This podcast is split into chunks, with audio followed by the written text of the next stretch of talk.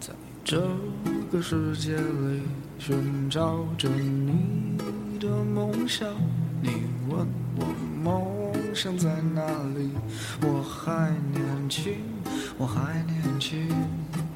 在这里，我们一起走过，我们一起笑过，一起创造多彩多姿的第三人生。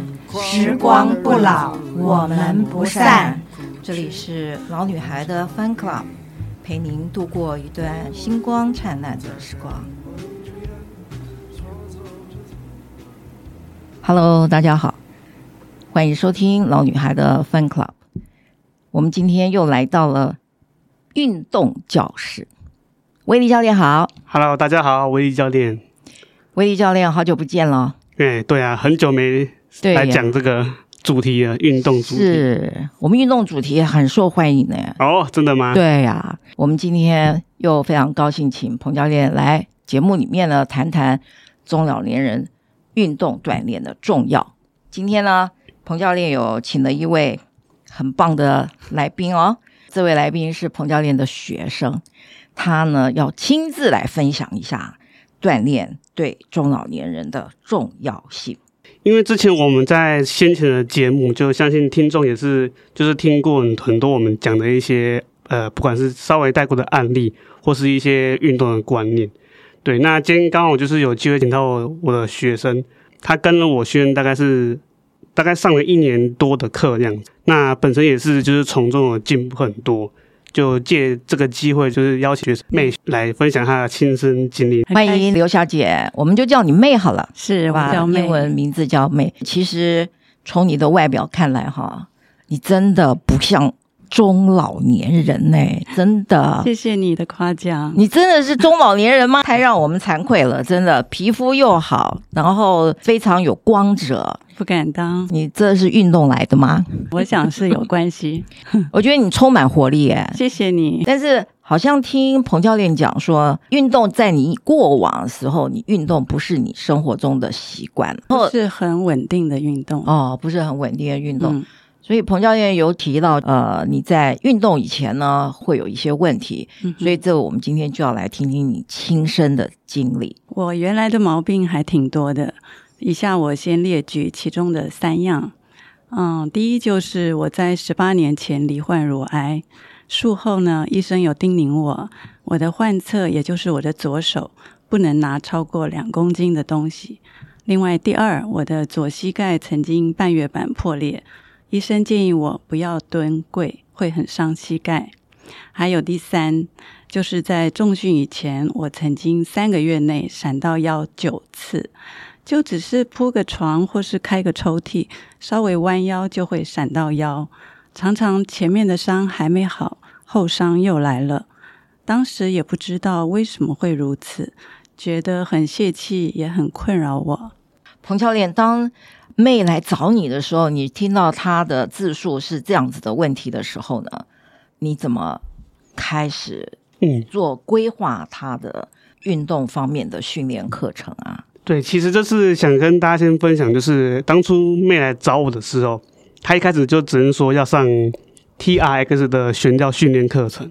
哇，好厉害呀、啊！那个非常难的，对，非常非常进阶的训练。嗯，对，那这其实也是一般就是大众问题，就是哎，其实。我们一般人并不会知道自己适合什么样的运动，对，结果就可能诶，也许有朋友推荐啊，诶，可能做这个东西训练不错，但是每个人的身体状况是不一样的，是。哦，对，所以当初诶，妹以为是他他来做这个就会会帮助他刚刚就是讲的三点问题，也许会有改善那样子，所以当初来找我说，诶，我其实我大概听到第一点问题就是可能左手诶手不能负重这个问题，我大概就觉得诶不能上不能去上这么进阶的课程。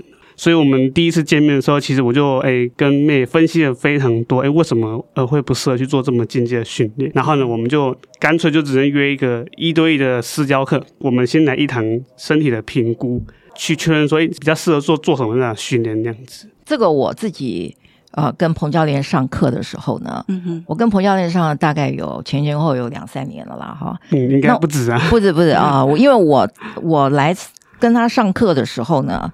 我也很诚实的告诉他，我膝盖上面的受伤，就诚如您那个妹刚刚您讲的，就是说你也是半月板有受过伤，我也是，而且我是高中的时期呢，我参加那个我自己不是上场的人，我在旁边加油的啦啦队。哦，然后只要我们这个学校一进球什么，我就欢呼雷动，然后我就一直跳一直跳，然后我就把我脚给跳扭伤了。哦，就从高中的时期后面，但因为呢。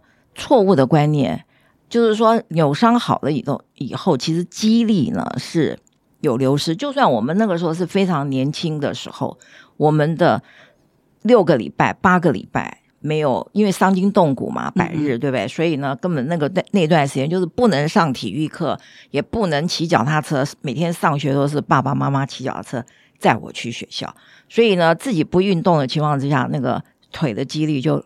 流失了，是。可是那时候的观念没有像现在这样，就觉得好像应该要要花很多的时间去让它复原，然后增长。所以，然后要在饮食上面啦，还有在运动上面做一些后续的这个增强。那时候并没有这种观念。接着要考大学联考，那个腿其实就是已经大腿就比较 weak 了。到了呃大学做事以后呢，我又再度的。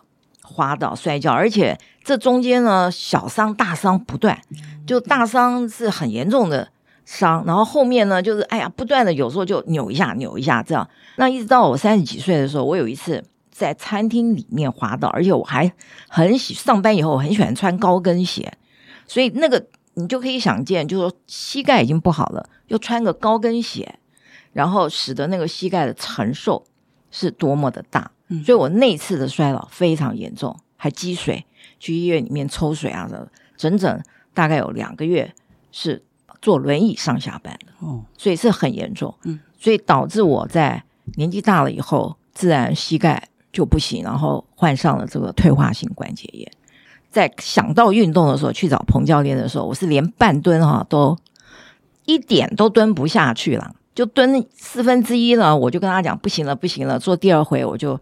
没法子了，一直从那个时候开始慢慢练，慢慢练，练到我现在啊，就是说我做瑜瑜伽，瑜伽的话就是有会有很多的那种跪姿，嗯哼，然后弓箭步，本来以前是完全不可能做，现在可以做，就其实就是现在的蹲的角度可以比较大一点点，是蹲的角度可以比较深一点，但是我们呢，其实有膝盖呃问题的那个也需要有点自知之明啦。嗯、啊，就是说，当教练呢鼓励你，就是说尽量的练股四头，加强股四头肌的部分呢，当然是在深蹲上面是做得好的话是很有帮助。那我们呢自己知道我们是比较弱的，那我们就会跟教练做一对一的沟通，教练也不会说非常的勉强你，但是呢人都有惰性，啊，做个两回。然后就不愿意再增长了。有时候运动是靠一种越过你能够承受的那种强度之后，你就又会发现你的肌力又往上增强了一个进一个阶阶梯。真的是我自己亲身的经历。妹，你我想听众朋友很想听听你在运动中会受到一些什么样的挫折吗？因为有可能你很多事情是一开始是。没办法达成的，对，的确，嗯，我因为原来完全都不懂，所以我只是去健身房，想要疫情后开始健身。那那时候看到有悬吊训练的广告，我感觉很酷，也很吸引我，所以我就到柜台想要报名。那时候遇到威利老师，他告诉我最好要先练核心肌群，才可以做悬吊训练。就这样，我开始了重训。那一般人听到重训会觉得很高难度，很累人，很恐怖。但其实老师会依照每一个人的体能及身体状况，为我们量身定做适合我们个人的重训，在安全不受伤的前提下，慢慢的锻炼身体。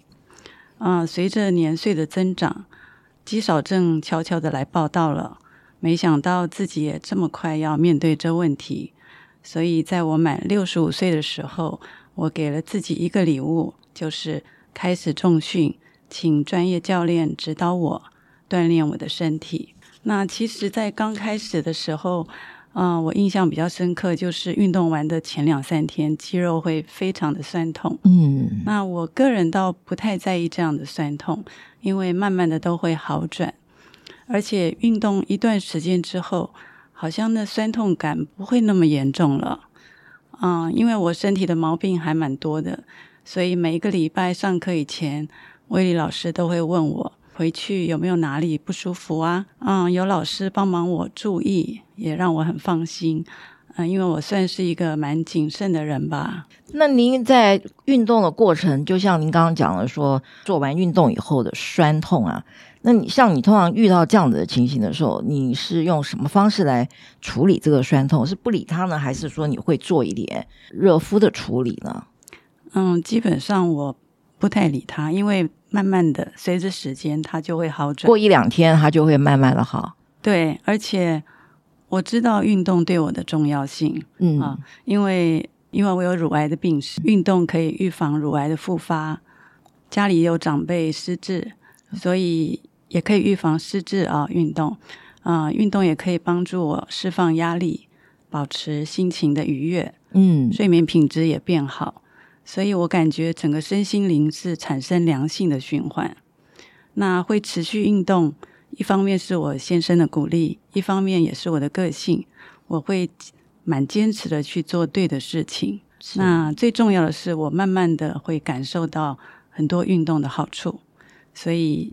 也就慢慢爱上了重训，真的哈，嗯，像我的话，就是说我回家做完重训以后，某一处会特别的酸痛啊，就是一般人讲的铁腿这样子了啊。嗯哼，其实它是这种东西，它是一种乳酸的堆积，啊，就是说做完运动以后，其实它的肌肉是有点撕裂，它是有一点破坏，组织破坏。然后受伤的那种情况，所以它会有一些乳酸的堆积，所以让我们产生酸痛。然后在这个时间的时候，就像刚刚讲的，就是需要休息，休息就会让肌肉再生长。但是呢，我自己个人的呃加强呢，就是说我会在，尤其是运动完的当下当天，例如说早上运动，下午。或者是隔天，一直到隔天，我会持续的多吃蛋白质的东西，因为在我的观念里面，我觉得蛋白质会让你修复肌肉比较快。然后，另外就是喝水，彭教练非常在意，就是说我们大家要喝水，喝水，喝水。他在在前面的节目里面，他就介绍就是说喝水的重要。但是我觉得我个人的经验就是。运动完的时候，当天和隔天呢，你那两天可能需要特别补充一点多的蛋白质，然后加上饮水量稍微多一点，这样的话，你就会觉得，当你第三天隔隔两天以后你再运动，你就会觉得哇，自己的肌力又又往上 upgrade 了一次一次啊。没错，我这一次开始运动之后。我有蛮注意补充我的蛋白质，嗯嗯，那喝水我一向就喝的蛮多的，哦、嗯嗯，对，非常好，难怪你皮肤就是亮亮水嫩嫩的，谢谢你，太厉害了，真的非常值得我们学习。刚刚讲的蛮不错，就主持人有提到说补充蛋白质这件事情，这个其实在一般我们的初学的阶段，其实非常容易遇到，就是一开始身体会非常的酸痛哦，可能甚至痛大于酸这件事情。那这个时候也是，就是也是也是一个关键，就是有没有办法持续运动下去。哦，就是其实遇到有一些人会因为就是承受不了这样的酸痛，然后就诶一踏进去运动，结果就放弃，其实蛮可惜的。因为基本上我们的身体在适应一个新的运动的项目的时候呢，身体都会造成比较过度的发炎反应，就是我们身体的酸痛。随着我们运动的频率，哎不断的反复刺激一样的动作模式之后呢，比如说我们一直在做重训，那随着时间增加跟次数增加，我们就比较不会那么严重的发炎反应，也就就像刚刚妹提到的，他到后面身体并不会像一开始那么痛，是对，那因为肌肉已经有修复，比较习惯了，对，比较习惯也比较强壮一点点，嗯，对，那加上就是酸痛，就是刚刚讲过，就是说我们身体在我们把肌肉破坏掉。所以要去吃蛋白质来让身体做做一个补充，会修复的比较快一点点这样子。刚刚没有提到说他之前的呃膝盖有不舒服嘛，跟就是手不能负重这两件事情。膝盖呢，哎，跟组成型当时我的处理方式很接近，就是我们在膝盖有问题的时候，那试着先把臀部的力量练起来。哦，所以在骨盆的控制上是非常有非常特别去做训练这样子。那再来就是身体的核心的部分。结果呃，我记得当时处理好这两个问题之后，诶，我大概三四个月后有有问妹说，诶，你的腰还要闪到这个状况吗？诶，结果好像他说，诶，忽然觉得好像最近都没有这件事情发生了那样。你不去想它，但是诶，这些事情就渐渐的不干扰了。做运动做了一段时间的时候。这些问题都没有来干扰你，渐渐的也忘记他的这个问题的存在。哈，突然有一天想，哎，我怎么好久都没怎么样啦，对不对？觉得就刚刚教练讲的，就是说不要运动完事后的酸痛视为畏途，就是说你不要被一个问题锁住了，你就废弃了这个运动的念头。基本上这种情况，我们就是会呃去做评估，评估说大概是什么地方的肌肉。比较无力去造成的问题，嗯，对，所以像膝盖问题，就基本上非真的非常容易跟核心还有臀部的练会有关系啊。是，就是我相信，就是锻炼几个月之后，就是哎，妹也忽然就是在感觉好像是在日常生活中有有一些蛮受，因为重训然后好感觉到很受用的一些。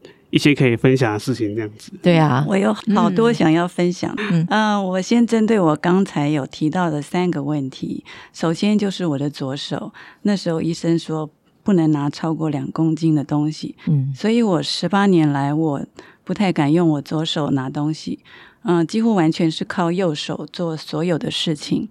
但是透过威利老师循序渐进的教导，教我正确的用力方式。呃，目前我单手可以拿三公斤，哇，双手共可以拿十公斤。哎，没错，双手到十公斤了。哇，超赞嘞！嗯，这个太大的进步了。嗯，我真的很感谢。然后，嗯，现在出门也不一定要带推车才能买东西，所以我的生活变得轻松多了。好棒。那刚刚提到我的膝盖的问题，嗯，透过慢慢练腿肌、臀肌。还有核心肌群啊，所以我现在可以蹲。我觉得可以蹲是很棒的一件事。嗯、呃，例如出门可以用蹲式的厕所也没有问题。哎，这个真的就是我要跟你学习的下一步。我现在还不能上蹲式的厕所。哦，对对，然后有时候就可以蹲下来绑鞋带啊，或捡个东西啊。别人看起来是很简单的一件事，可是对我原来是困难的啊。嗯，那。最感恩就是刚刚提到我常常闪到腰这件事啊，从开始重训有练核心肌群之后，就真的再也没有闪到腰了。现在我才明白，原来我的腰肌没有力，才会不断的闪到腰。哦，嗯，以前闪到腰就是会想说，就不敢去做动作，对不对？嗯，对，不敢弯腰。对，哇，那做什么事情你都得。小心翼翼的，对不对？嗯、很害怕，等一下下一个下一秒又闪到腰了。我我还记得以前我们有曾经谈过一个例子，就是说有人骨刺吧，啊，嗯、就是说有骨刺也是因为腰肌没有力，就坐很久，就然后可能就会驼背，驼背，脊椎就会弯曲，对对对对，那就会会造成后续的问题。是是是，所以说我们现在呃，大部分人久坐嘛。然后没有运动习惯的人更加是腹部没力以外，背肌也没力，是背肌也很很弱。刚刚 Nancy 有提到对于日常生活有什么帮助啊？嗯，我就想到，呃，我刚结婚的时候，我先生我先生觉得很奇怪，他问我，你怎么会每一天只有半天的体力啊？真的，我每一天都要睡午觉，才会有足够的体力撑到晚上。啊，朋友约我喝下午茶，也让我很头痛，因为我要回家睡午觉。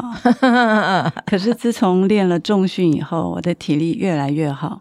嗯，我现在常常搭捷运，台北市到处跑。嗯，嗯，很开心，现在有这样的机会可以探索，也认识我所居住的台北市啊，好棒哦。嗯，然后因为有好体力，我甚至安排了要走出台北市。去花莲、去台中、台南等地观光，也看看朋友。是，嗯，这个重训真的使我的生活变得多彩多姿。对以前的我而言，这是不可能做到的事。我现在的生活是充满了活力与乐趣，朋友也觉得我充满了正能量。嗯，我对自己也越来越有信心。那我先生也很为我高兴。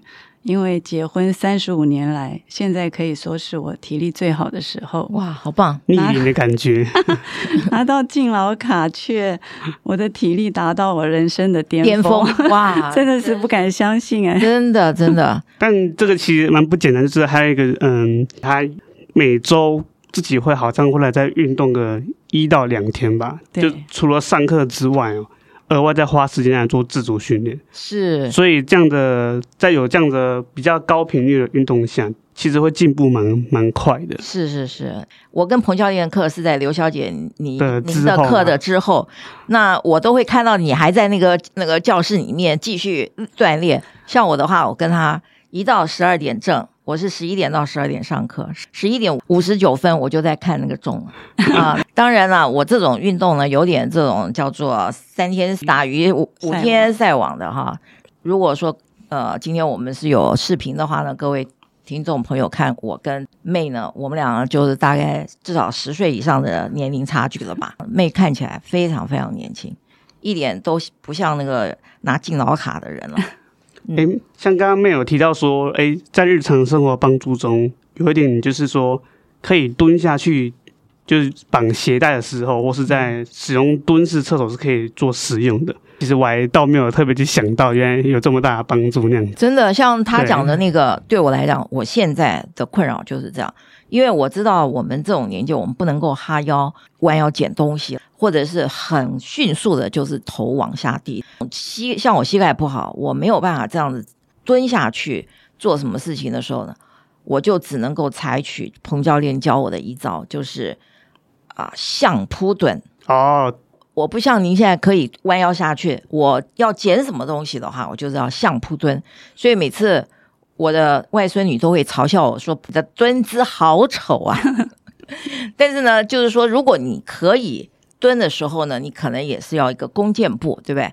然后用一只膝盖弯曲这样下去捡东西，是没错啊，这优雅多了。把重训融入到日常生活中，其实我们重训就是其实先不管外形的改变嘛，哈，之前也有提过，我们有一个很大的原因就是要要是让身体健康去可以。执行一些日常生生活中的事情，这样子。嗯，对，是。像我在上海出差啊，或者是我们到外地出差的时候，呃，很不方便的一个就是上厕所，我们没办法上那种蹲式厕所啊。所以说呢，这对我来讲，到目前为止，我仍然这个部分我还是没有办法完全做到。但第二点呢，我自己也感觉到我太肥胖了啊，跟这个妹来比的话，我们两个真的是。一个显年轻的很重要的观点就是比较身材比较纤细一点，因为运动的关系嘛，体型也很有线条。锻炼呢，真的中对中老年人不仅是保健的很重要的一个要素，也是让你就是像刚才妹讲，这生活充满了乐趣啊，不会受到行动不便的这种困扰。是，嗯嗯，其实刚刚讲到体重啊。我在重训满一年的时候，磅秤机上显示我的体重是增加两公斤啊。一般人是想瘦啊，其实我是想要增重的，嗯，因为对我而言，增重是很困难的事啊。我原来的胃不太好，很不容易增重。那最重要的是，我是肌肉量增加两公斤哇，而脂肪量是降低的哇，这个太不容易了。你知道这个脂肪量好难减啊。就是一张很很完美的成绩单，真的 非常完美成绩单。因为肌肉很难增，嗯、然后脂肪很难减。对，对我们这个年纪来讲，我们要增肌减脂是非常非常难达成的目标。对对，而且不单是我的体重分析报告有进步，我的抽血报告也有进步。哇，那讲讲看吧，以前是不是很多地方有红字？现在全部变成没有红字。嗯，其实因为我偶尔会想吃甜食哦，所以我的血糖嗯原来也是都是标准，可是现在是更好。哇，真的啊？对。然后吃了甜食反而不影响你。对，因为可以把它消耗掉。嗯啊、然后我的血球原来红血球都不够的，呃，血血红素、血小板，哦可是很奇怪，我不晓得为什么现在都正常了。啊，那妹，我想问你一下，嗯，你今天有化妆吗？当然有擦口红啊，就只有擦口红，可是你的两颊是粉扑扑的耶。可是大概很紧张嘛。我真的觉得说你真的整个人状况，尤其我刚刚就觉得你真的，你真的是不是啊、呃、中老年人啊？真的皮肤非常的好，你这你觉得是运动之后有改善对吧？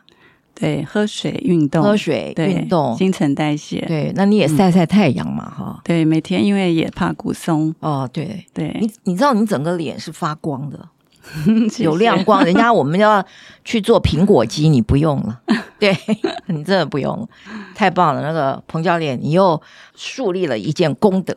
其实那个像妹，呃，她呃，我记得跟我们刚量完身体主人这件事情之后，成绩单很漂亮，好、然后可能妹就有常去跟朋友分享之类的啊，对，那也也有一些朋友因为这样，其实、欸、其实就蛮好奇重训这一块，是对，然后就有哎、欸、就有来找我这样子，对对，所以我们可以就是请呃妹分享说，哎、欸，那她对于就是她身边朋友的中老年人这部分是。诶，怎么样去跟他们分享的那样子？对，嗯，十四个月来啊，我回头看，我真的非常庆幸自己做了这个开始重训的决定。嗯，因为我的身体不断的有好的转变，重训也使我的肌耐力变好，平衡感也变好。因为到这个年纪很怕摔跤啊，对，所以平衡感很重要。所以我真的很。真诚的想与大家分享，就是希望大家都尝到我这美好的滋味啊！嗯，想鼓励每一位听众，尤其是中老年的朋友，都能够来运动健身，来为自己的身体努力。虽然我们的年纪会渐长，可是啊、呃，肌肉量也能够维持不流失，甚至不断的增加，使我们迈入老年的生活可以过得有品质。像我原来体力这么差，身上毛病又很多，我这样的人都可以进步到这个程度啊！相信听众朋友一定可以做得比我更好，得到更大的益处。所以很盼望听到的人都可以来试试看重训健身，能够像我一样享受着甜美的滋味。太棒了！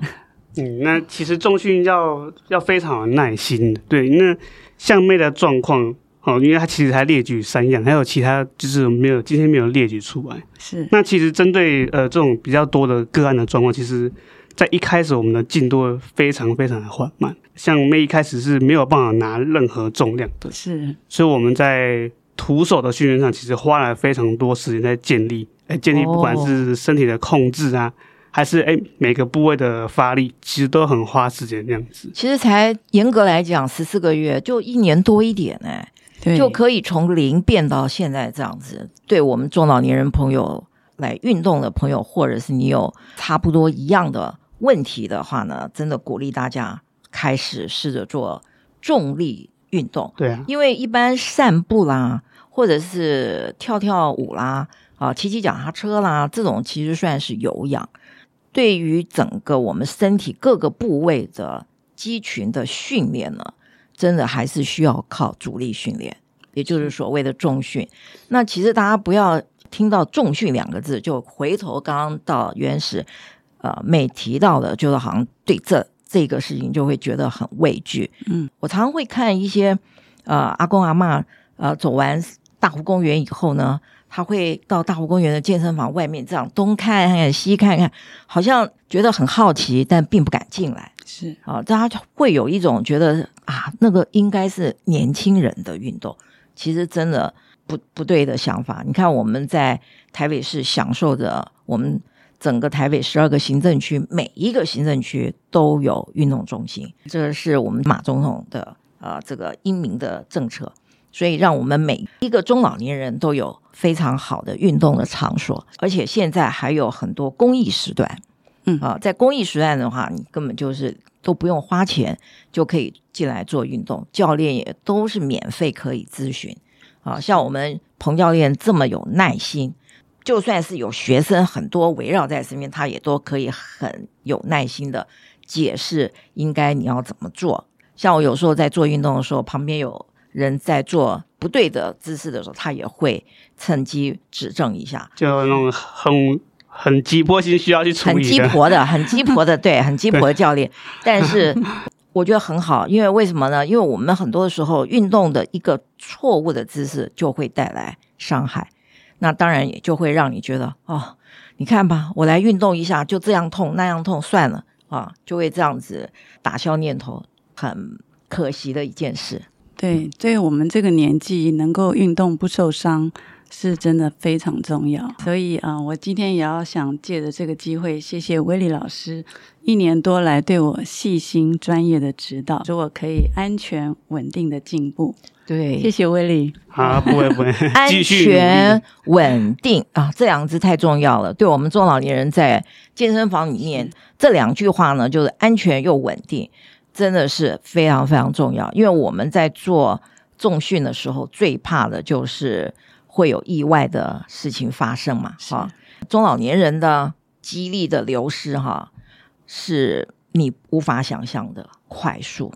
肌力的流失呢，其实是一种不可逆的。对，就是我们如果到一定的年纪，就是只能去做减缓流失这件事情。对，那减缓流失不是就是要靠我们对，就是要靠锻炼嘛？对对，所以像像妹，她的肌肉量还能上升两公斤。真的太不容易了，简单了真的，我自己知道，我们每次去做 BMI 嘛，呃，身体组成对身体组成分的那个检测，对，永远都是看了脂肪好多啊，肌肉量好少啊，要长肌肉，我总觉得好像很困难的样子。中老年人肌肉虽然是不可逆，但是呢，你可以借由这个运动的锻炼呢，来延缓这个流失。嗯，没错，对。因为肌肉的里面的肌纤维的数量是一定的，它流失了以后呢，当然是不可能把让它再长回来。但肌肉的纤维里面可以变成比较粗，你运动了以后它会比较粗，然后它因此它就会比较有力量。中老年人最怕的一个事情就是刚才妹您提到的摔倒。我们在前面几期我们也做了很。很多关于肌少症的这个话题的谈谈论，所以肌少症导致人摔倒，再加上一个你不运动，你没有灵活度，平衡感不足，所以在碰到一个坑洞或者踩到一个石头的时候，你整个身体的平衡感不够，再加上灵活度不够，肌力又不足以支撑你身体的时候，这个时候你就摔倒了。那摔倒以后的风险，或是产生。之后的那种后续的治疗啦、复健啦，其实都会给你的生活上带来很长很长一段的黑暗时期。这边有一个就是想跟大家分享，就是哎，当我们进到健身房之后，哎，如果有有兴趣要找教练的话，要该怎么找教练这件事情？嗯嗯，那现在很，我们其实在我们自己教练啊，有专门去学习，就是引法族体适能这样这种课程。哦，对，教练有这种教练课，所以其实也可以给听众们一个方向，就是我们去找教练，可以告诉教练我们的需求是，哎，需要有引法族训练专项的教练，哦，那也会比较适合自身的状况这样子。嗯嗯，对，因为有可能今天，呃，我们去健身房，那自己的需求可能不知道怎么去解说，结果导致于，哎，派来的教练是比较不适合自己的。对，这个状况也蛮常发生的。是是是。彭教练，这个我有讲，嗯、我有讲过给你听。我之前在彭教练之前面的一个教练，我那时候有跟你说过，对不对？那个教练是香港来的一个教练，那他就叫我做踩踏，就是踏板嘛。然后阶梯呢，其实一个阶梯它有一个呃高度，高度对，对，那个高度其实一个阶梯的高度其实很适合我们的，我们就踩上去，踩下来，踩上去，就锻炼一下这个爬爬爬阶梯股四头的力量。那那个教练就认为，哎，你踩完一个一一个阶梯的高度，哎，觉得你蛮好的嘛，哈，就给你后面来个加强版，就让你叠上去两个阶梯加在一起的时候，那个高度就不是我们很容易做到的。但是呢，教练他会用一种。鼓励的方式就是说，可以的，可以的，你一定可以做得到，来，加油，加油，加油！精神喊话。那那是自己在做的时候，你要非常的小心，因为你你踩上去，你踩下来的时候，你都会觉得你自己快要跌倒了，你知道？但是教练就在旁边一直喝彩你，就是说叫你加油。好啦，我很非常感谢教练对我们的这个刺激。但是上完那一堂课以后，我再也不敢去上第二堂课。就是那个那个训练是要求要快速嘛，嗯、对，就是哎，它比较偏阶梯训练，就是我们就就讲的会偏间歇训练，所以要很快速的去踩它。那它其实是个好的训练，只是适不适合我们这种年纪？对对对对对对。那像我们在我在训练妹的时候，哎。我们的动作哦，就是基本上都是非常缓慢的去去做，呃，去感受肌肉的发力，然后反复次数是非常高的。是对，那甚至我们到呃比较最近才开始加入一些哎需。一些比较需要快一点点的控制，嗯，对，谢谢威利老师，就是循序渐进，对，这个非常重要，这对我们非常重要。对，我跟他说，我不求要做的多好，就是安全，安全 就是安全。对对，当然有时候我有要求，就是，哎妹的话就是，哎，重量试着提升一点点，都跟他讨价还价。对，然后有有时候还是哎强迫加一点点，哎，其实可以那样子，我都会鼓励说，其实基本上我因为我很了解，嗯，身体状况。对，其实这个阶段已经可以在更上一层楼的时候，是对我就会诶鼓励去去做这件事情，诶重量重一点点，或是我们的活动角度大一点点，或让让肌肉刺激去更更多更多更，更上一层楼。对，嗯，是，这就是我们刚刚前面有讲了，就是说肌肉经过了训练锻炼以后，它破坏又重生的时候，它其实是更有力量的。对，其实一段时间以后会对教练产生信任感。是是是，对对。然后自己的身体也会说话。对对对，就是跟自己身体在对话。是、嗯、因为尤其是像彭教练上课，他很他会很要求你，就是说你要专注在我现在训练里这个动作是要锻炼在哪一个部位。好，你酸痛的地方哪里感觉酸呢？如果你感觉酸的地方是不对的，那你就是有没有做到。他要你做的那个部位是对的，你就是你自己本身的这个姿势可能有点不对，彭教练是吧？哎，没错。嗯、对，那呃，就是想很好奇，妹就是呃，您在就是平常初期训练之后，大概多久就是感觉开始身体有比较有反应这样子？明显变化？就比如说之前讲呃，刚刚有提到的左手负重的问题，或者膝盖痛的问题，其实是不知不觉的。因为很多时候我就是就是闷头去做，我没有想太多，可是就是慢慢再回头想，就发现哎，这个也进步，那个也进步。是我刚刚讲到我的胃不好，其实在做重训以前有慢性发炎、胃食道逆流，所以其实东西吃不太下的。嗯嗯。可是慢慢的，哎，奇怪，这些问题好像没有了。嗯。所以哎，胃口变好了。对，是。我有听过一个老师上课哈，他就是说运动哈，运动所产生的这个氧气可以让你的器官里面，然后每一个细胞都能够吸收到能量，嗯哼，啊，所以说会促进你的细胞里面的线粒体呢健康，你不知不觉的，你就会发现你的五脏六腑都会有改善，这个是运动不知不觉带来的。很多人是靠运动来改善他的。气喘啦、啊，甚至包括皮肤炎，都是靠运动做好的改善。这都是一个长期的效果，而不是短期的。所以运动一定要把它变成一个你日常生活中的一个部分，是嗯，才有办法坚持下去。如果你今天只是为了坚持做某一样事情，任何一种坚持哈，可能最后都不太坚持的下去。所以说，我们中老年人哈，大家有时候会很省自己。要去哪里玩呢？要想想，哎呀，这个花费不能太多啊，要存钱。真的，中老年人哈，存什么都不如存肌肉啦。就是出去玩要体力可以去玩啦。我们还是要把这个这个运动呢融入我们的生活里面，变成一个在生活之中就是你的一部分。对，我觉得投资在自己身上健康的方面真的是非常的值得。对，没错。妹这边有没有就是对于中老年人是？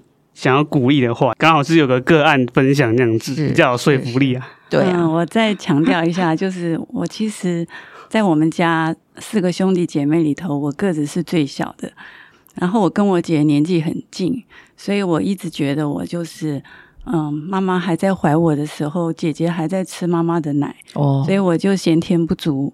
可能后天也失调，所以我我后来才晓得，我的心脏比别人小啊、呃，我的输尿管也比别人细啊，我的器官好像都不是很好，可是连我这样的人都可以有这么大的进步啊，所以我要鼓励听众朋友，真的，呃，你你会得到的真的是超乎你所所求所想的，真的真的非常棒的今天的分享，我们也希望呢，听众朋友开始跟我们一起。动起来吧，然后找你家附近的运动中心，一定做什么东西，一定要在你能力所及的范围，就是说交通便利，然后你随时都可以不用考虑到啊长途坐车啊换几趟车啦或者怎么样，这种就是会消耗你的热忱啊，所以找一个你喜欢的运动。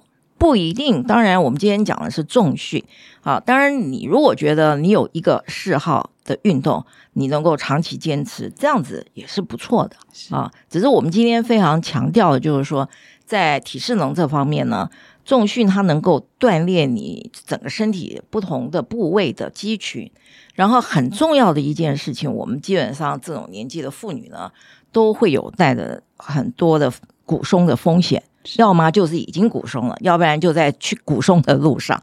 所以呢，要怎么样呃减缓骨松，或者是你还没有骨松，你要继续保持这个骨本的话，其实是要靠重力的训练锻炼，才有办法让骨骼这个骨质密度维持。因为骨头的锻炼呢，它是来自于，它不是让你来自于吃什么钙片啊，当然。钙片加太阳的吸收等等，这个是营养补充剂。但真正来讲，它今天会让你骨骼强壮的，是来自于运动啊。所以我们也非常鼓励听众朋友跟我们一起。今天在听了 May 跟我们分享她个人的经验之后呢，我们一起运动吧。谢谢彭教练，谢谢非常谢谢 May，好，谢谢大家，嗯、下次见喽。是，好，好，拜拜，拜拜。